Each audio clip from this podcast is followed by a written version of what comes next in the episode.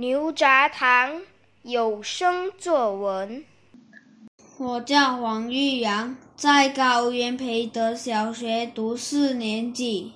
我的作文题目是“我要学好华文”。时常听到长辈们说，现在中国越来越进步。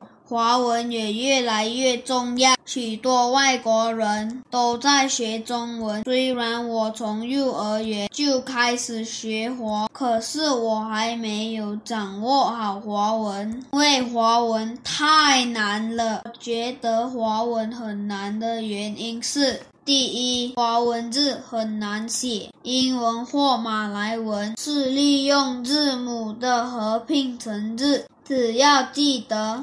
二十六个字母就可以写英文或马来文字和句子。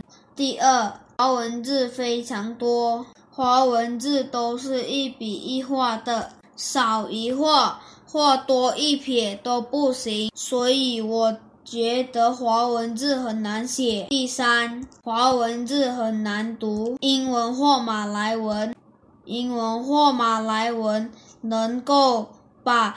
文字分开并读，就能够把那个字的读音读出来。但是华文却不同，有些字可能可以拆开来读，但是多数的字还是必须懂得那个字的读音。虽然我觉得华文很难学，很害怕写华文字，华文也考得很差。可是奶奶时常鼓励我，叫我不可以气馁。奶奶解释给我听，说华文字是方块字，每一个字都有独立的意义，而且华文字有阴阳赏去四声，是华文独特的地方。中文字是表意文字形音义的结合体。奶奶还告诉我。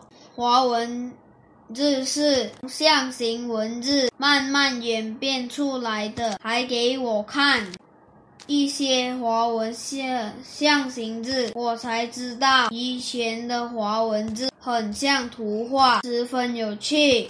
现在奶奶每天都会陪我复习，也会指导我的功课，一定要学好华文，不辜负奶奶的期望。除了每天讲华语，我也要看故事书、学读报纸。希望我的华文会慢慢进步。谢谢。